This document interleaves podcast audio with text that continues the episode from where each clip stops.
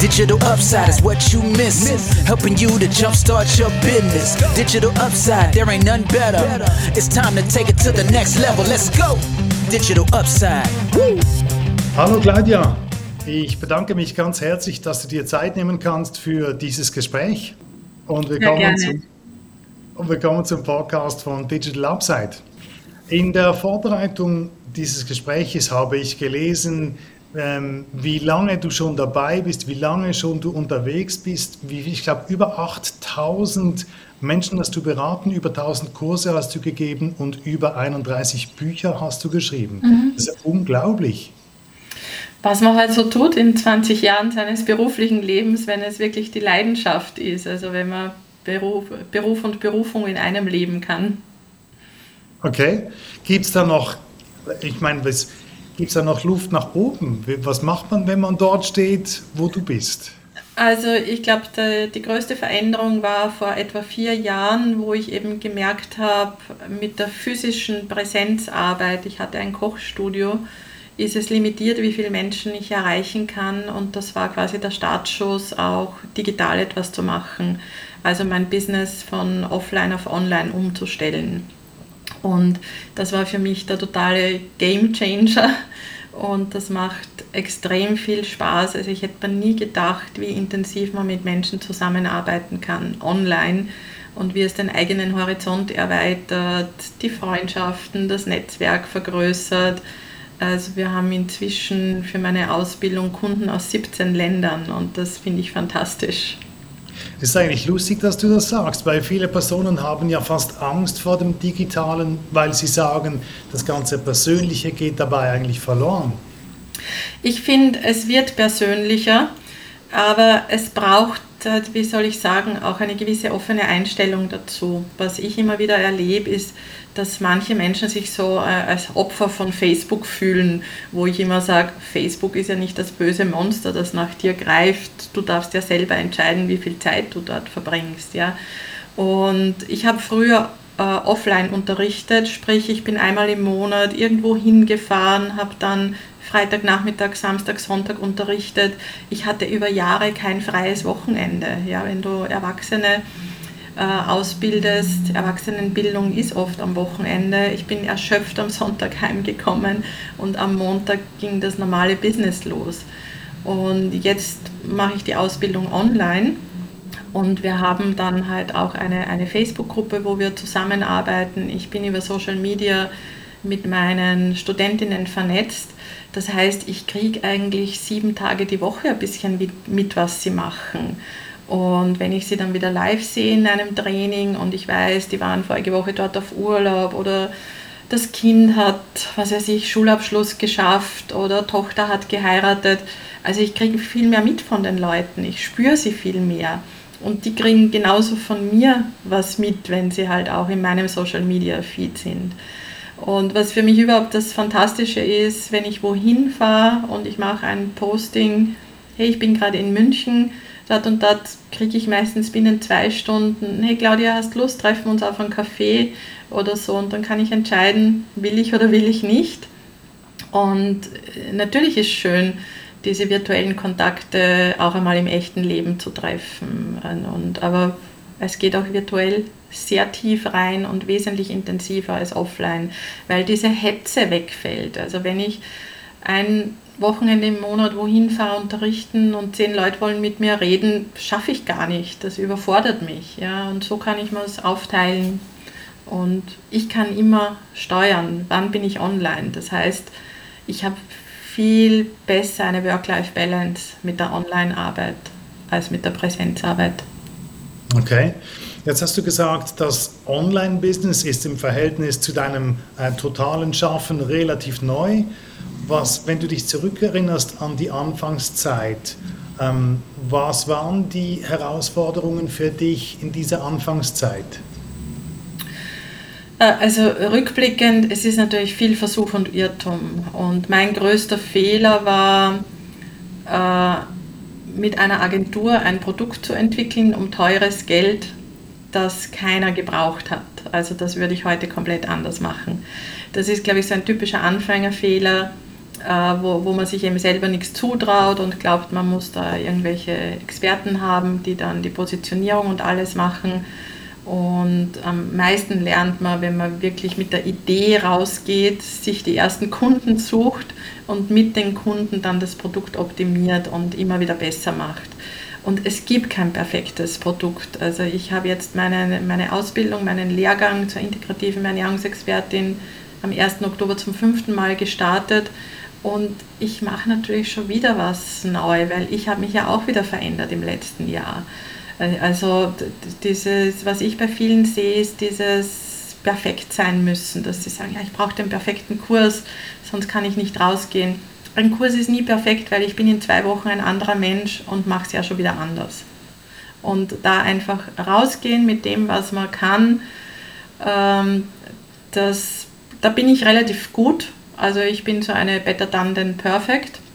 Aber die Technik hat mich natürlich auch sehr genervt am Anfang da das Sitzfleisch zu behalten und wirklich zu sagen, hey, da fuchse ich mich jetzt durch, bis das endlich funktioniert. Und ja, und, und wenn man merkt, es geht nicht, auch einmal rausgehen, wieder in die Natur, tief durchatmen, sich vielleicht auch jemand suchen, der es kann. Ich glaube, die Technik war auch ein, ja, aber für mich gibt es da keine Hindernisse. Ich mache halt so lange bis geht mhm. und irgendwann wird man besser.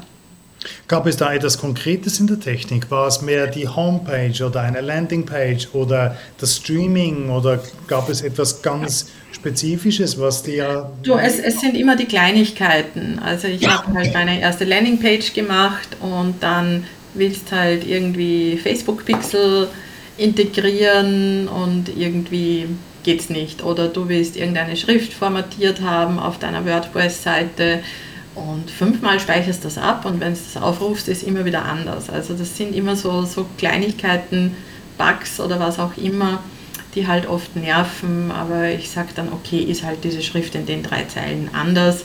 Und wenn ich einmal Zeit habe, frage ich einen Profi und sage, weißt du, wie das geht. Äh, also es waren keine großen Sachen, das Große habe ich eh immer geschafft, aber an irgendeinem Detail ist manchmal gehangen und da sitzt man dann oft eine Stunde und noch eine Stunde. Oder man macht das erste Facebook Live in der Gruppe und ist aber in der falschen Gruppe drin und wundert sich, warum keiner da ist oder so, ja. Das sind halt so die Hoppalas. Aber ja, man lernt dazu. Ja, klar. Gibt es Dinge, von denen du sagst, ganz konkret, die kann man ganz einfach outsourcen und muss sich selber nicht mehr darum kümmern?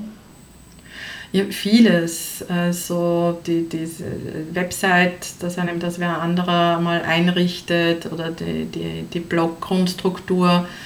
Ähm, ich bin aber trotzdem ein Fan davon, dass ich sage, ich, ich arbeite mich da selber mal durch, dass ich den Prozess halbwegs verstehe und noch viel wichtiger, dass, dass ich auch anfange zu verkaufen und das Geld, was reinkommt, wird dann natürlich reinvestiert. Und ich frage mich alle zwei Monate, was will ich abgeben? Also was, was liebe ich, was mache ich, mache ich gern, was geht mal leicht von der Hand, das lasse ich mal eh nicht wegnehmen. Aber ich überprüfe meinen Alltag eigentlich permanent auf, was kostet mir zu viel Zeit, wo mache ich Fehler und wo hole ich mal wen rein, wo ich das abgeben kann. Weil gibt immer wieder Menschen, die machen andere Dinge viel besser als ich und die lieben das sogar. Mhm. Jetzt bist du Expertin für Ernährung und du kombinierst eigentlich ähm, östliche mit westlicher Kultur. Du hast so viel gesehen, du machst das schon lang, schon so lange. Gibt es was, was dir misslingt in der Küche? Ja, also alles, was süß ist. Ich, ich mag Süßes nicht so gerne, also Kuchen backen, da muss man genau sein mit den Mengen. Und ich tue nicht gerne abwiegen, ich tue eher einen Topf und nach Gefühl hinein. Äh, was auch immer die Challenge war, wenn ich Kochbücher geschrieben habe, weil da musste ich natürlich immer abwiegen. Äh, aber da, wo man genau sein muss, auch Brotteige, also wenn es nicht so einfache Rezepte sind, also Teige, wo Flüssigkeit und Mehl und andere Zutaten genau sein müssen. Das gelingt mir meistens nicht so gut. Okay. Macht aber Entsprechend meidest du das auch. Gut, ich meine, wenn du es nicht sonderlich magst, dann. Ähm Brauche ich es auch nicht so, ja. Und ich habe natürlich auch meine einfachen Rezepte. Becherkuchen gibt es ja zum Glück auch. wo man einfach alles kombiniert. Sind das die, sind das die Cupcakes? Genau. Na, Cupcakes sind, sind, sind halt auch so von der Form, aber es gibt genug Rezepturen, wo es halt heißt, einen Becher Mehl, einen Becher, halber Becher Zucker ah, okay, okay. und sowas, ja. Es gibt auch okay. einfache Rezepturen. Mhm.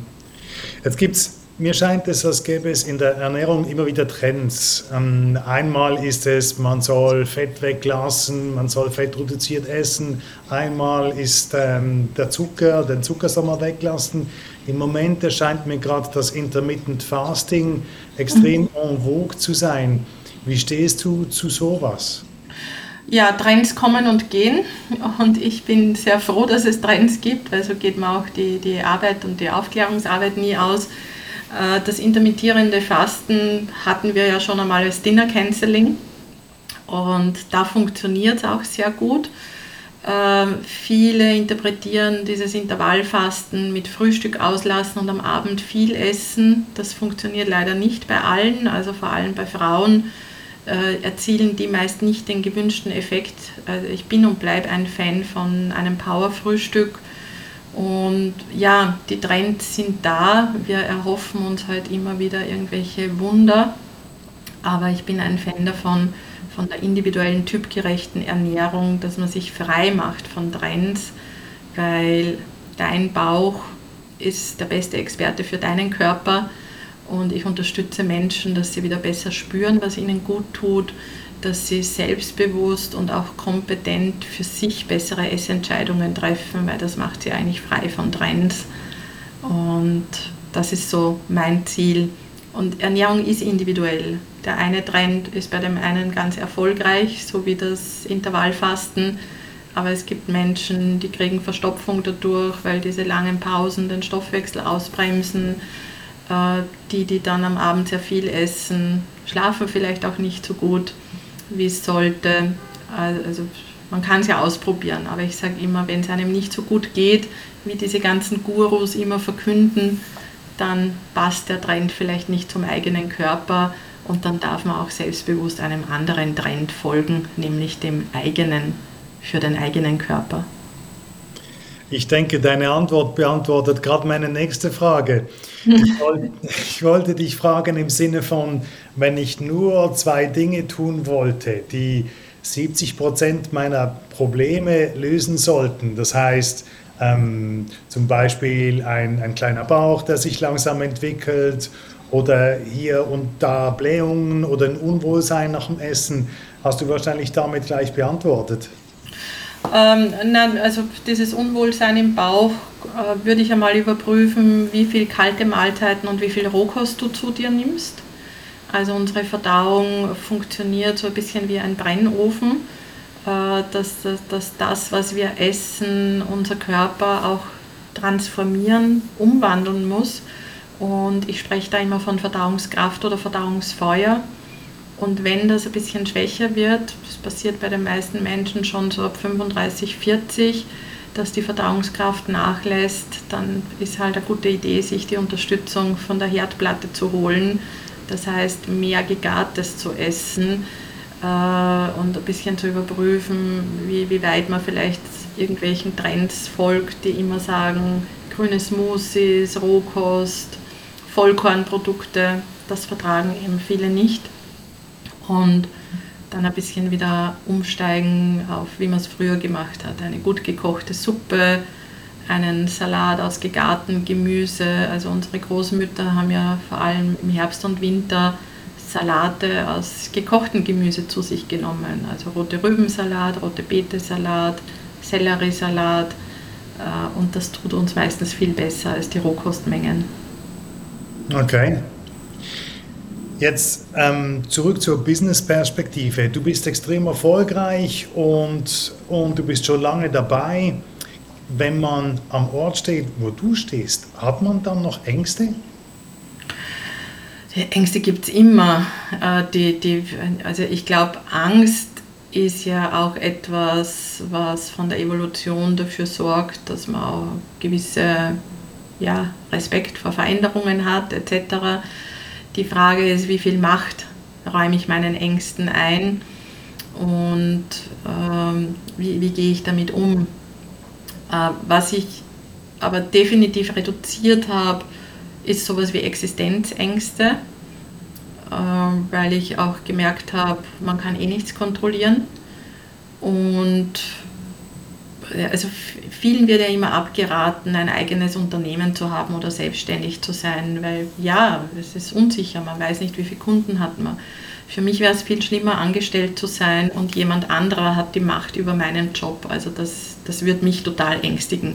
So, dass ich irgendwie nur einmal im Monat Gehalt kriege und irgendwann vielleicht nicht mehr, weil der Chef sagt, ich brauche dich nicht mehr. Also das ist für mich inzwischen eine Horrorvorstellung. So habe ich jeden Tag die Möglichkeit, eine Rechnung zu schreiben, Kunden zu gewinnen. Also das, solange ich handlungsfähig bin, habe ich meine Ängste der, äh, unter Kontrolle.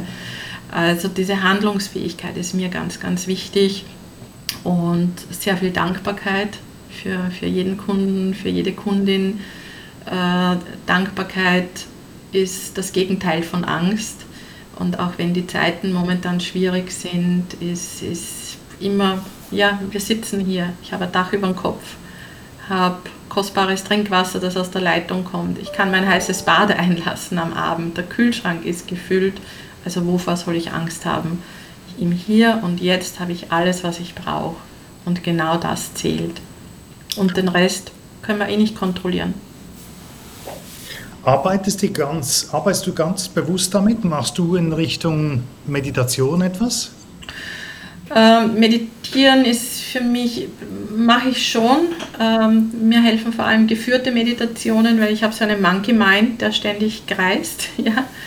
Ähm, Dankbarkeit, Dankbarkeitstagebuch ist etwas und ich habe in den letzten Jahren sehr viel mit mir gearbeitet. Also ich hatte auch schon gesundheitlich, privat meine kleinen Dramen im Leben und jedes Drama hilft, dass man sich weiterentwickelt, dass man sich Tools aneignet und dieses sehr im Hier und Jetzt sein. Aber ich habe Phasen, wenn es ein bisschen schwieriger ist, wo ich merke, äh, mein, mein Mind hat ein bisschen zu viel Katastrophengedanken oder Dramen, dann gibt es wieder mal die Post-its in der Wohnung, wo drauf steht Stop Thinking.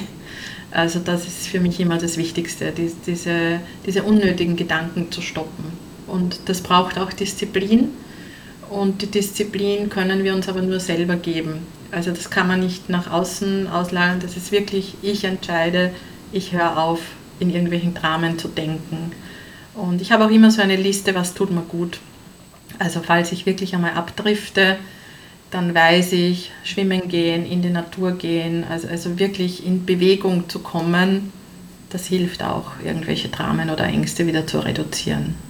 Wie hast du die Das tut mir gut Liste erstellt? Das war Aufgabe meiner Therapeutin bei meiner Trennung von meinem Mann, dass sie gesagt hat, Claudia, raus aus dem Drama, du machst jetzt eine Liste, 30 Sachen, die dir Freude machen, die dir gut tun. Und dann bin ich halt einmal gesessen, hab, weil ich habe am Anfang überhaupt nicht mehr gewusst, was mir gut tut und was mir Freude macht. Und jetzt fallen mir am Tag 30 Dinge ein, die mir Freude machen. Okay.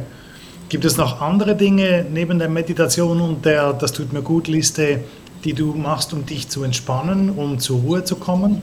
Weil ich stelle mir vor, gerade als Selbstständige ohne Arbeitsvertrag hat man noch viel mehr die Tendenz, eben im, im, im ewigen Kreis zu sein im Kopf, wo, man, wo sich immer alles ums Business dreht. Äh, also das Wichtigste ist für mich, ich habe zum Beispiel Handy oder Notifications immer auf still gestellt. Ja? Also ich habe keine Unterbrechungen. Das, das brauche ich, um, um auch gut in Ruhe zu sein. Und ich ich mache ein Nachmittagspäuschen oder Mittagsschläfchen, wie immer man das nennen will. Äh, ich lese sehr gerne und wie gesagt, falls, falls ich merke, ich tue zu viel, mich mit irgendwas Schönen ablenken, ob ich jetzt ein Hörbuch höre äh, oder ich spiele mit meinen Katzen oder ich gehe schwimmen. Also Schwimmen ist ja auch so meditativ. Meditation das ist vielleicht auch ganz wichtig. Meditation ist für mich vieles. Meditation ist auch mir was Gutes kochen. Also so Gemüse schneiden ist auch was sehr Meditatives oder eben Schwimmen oder spazieren gehen, also einen Fuß vor dem anderen setzen. Das sind sehr meditative Tätigkeiten für mich. Mhm. Als abschließende Frage, wenn du deinem jüngeren Selbst einen Tipp geben könntest oder auch ein paar, ähm, wie es ähm, dein Business, speziell das Online-Business, angehen soll, was würdest du deinem früheren Ich mitgeben? Boah, das ist eine spannende Frage, weil manchmal denke ich mir, wieso hat es diese Dinge nicht gegeben, wie ich, wie ich jünger war. weil das hätte mir, glaube ich, das Leben um einiges erleichtert, aber gleichzeitig ist natürlich auch der, der Entwicklungsweg sehr spannend. Hm. Ist irgendwie schwer zu sagen, weil, weil es ja so ein Prozess ist. Aber was auf jeden Fall wichtig ist, mehr mit der Leichtigkeit, also schon früher aussteigen aus diesem Liebe gegen Leistungsprinzip und vielleicht früher mehr Persönlichkeitsentwicklung, mehr Therapie zu machen. Vielleicht ist in meiner Generation auch, wir sind sehr erzogen worden auf, auf Leistung und ich glaube, dass das heute leichter geht. Wenn, wenn die Selbstliebe stärker ist, äh, dann ist mehr die Leichtigkeit da, dann, dann erlaubt man sich die Fülle früher und ist nicht mehr so in diesem Liebe gegen Leistungsprinzip. Und das ist, glaube ich, gerade bei etlichen Frauen auch ein großes Thema. Also da wirklich was machen, sich ein Coaching holen, Supervision, Unterstützung, dass man sich nicht so verausgabt wegen alter Glaubenssätze. Das also Liebe gegen Leistung bedeutet, ich muss leisten, damit ich geliebt werde. Genau.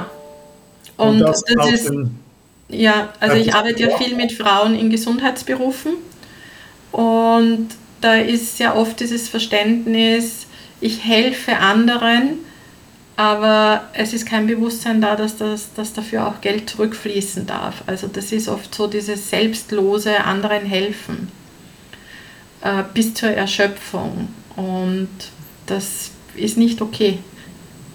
Ja, also da, also viele Frauen haben ein Thema damit, Geld zu verdienen. Okay. Und das kommt eben von diesem, ich bin nicht gut genug, wer, wer sollte mir was zahlen, ich kann ja nichts oder das ist ja nichts oder ich mache es ja gern, es macht mir ja so viel Freude. Mhm. Und genau genommen stecken da diese alten Wunden dahinter, ich bin nichts wert und da wäre ich froh, wenn ich schon ein bisschen früher dran gearbeitet hätte. Hm. Gibt es noch was, was du deinem Business-Ich mitgeben würdest? Meinem jüngeren Business-Ich? Mhm. Also ich glaube, da war ich eh ganz gut, dass ich immer gesagt habe, mutig voran, ausprobieren. Und ja, vielleicht auch mehr, auch wieder sich früher Leute zu suchen, die einem coachen, die einem unterstützen, dass man nicht in diese, in diese Fallen hineintappt, dass man sich auch besser abgrenzen kann, früher Nein sagen lernen, äh, sich besser fokussieren, was man wirklich will und nicht, nicht so alles machen, um es allen recht zu machen. Mhm. Das passiert auch am Anfang, jetzt nicht mehr so stark. Okay. Ich habe ähm, eine Frage, brennt mich trotzdem noch auf den Lippen. Ich beobachte im Moment sehr viel, dass an vielen Orten vor allem Frauen angesprochen sind. Ähm, ich habe den Eindruck, viel fokussiert sich auf die Frauen. Bedeutet das, dass nebenan ein Markt aufgeht für die Männer? Oder geht es mehr darum, dass die Männer sowieso kommen? Ist eine gute Frage. Also wenn es dir online auffällt, kann es natürlich mit Algorithmus zusammenhängen. Also ich würde mal sagen, wir werden ja da sehr stark manipuliert, auch von den, von den Suchmaschinenalgorithmen, äh, dass die Frauen ein bisschen sichtbarer werden. Hoffentlich ist, ist vermutlich ein, ein Trend. Aber generell bin ich natürlich ein Fan von Yin und Yang, also dass wir beides haben und dass wir auch gemeinsam arbeiten und, und alles gemeinsam machen. Also ich würde auch ganz gern wegkommen von dem, das ist auf die Männer konzentriert, das auf die Frauen. In meinem Bereich Gesundheit ist leider definitiv noch ein Bereich, wo die Frauen präsenter sind. Also die, die gehen ja auch eher zu Vorsorgeuntersuchungen, sie kümmern sich um die Ernährung. Äh, da haben die Männer vermutlich ein bisschen einen Nachholbedarf, beziehungsweise Männer gehen anders heran. Die korrigieren Gesundheitsthemen über Sport, über Nahrungsergänzungsmittel. Die Frauen gehen eher die sanfteren Wege mit komplementärmedizinischen Methoden, mit Yoga, mit Qigong. Also da, da, da sind wir halt ein bisschen unterschiedlich und, und gehen halt anders heran. Ja, und dadurch poppt es halt auch in einzelnen Blasen ein bisschen anders auf, würde ich sagen. Okay, super spannend. Ich danke dir ganz herzlich für deine Zeit, dass wir dieses Gespräch führen konnten. Vielen Dank. Sehr gerne, Michael, und möge es viele inspirieren. Und danke für die tollen Fragen, die du gestellt hast. Hat Spaß gemacht. Dankeschön. Tuning in, Digital Upside Podcast. Information on innovation got you coming back. Woo! DigitalUpside.ch. Let's go.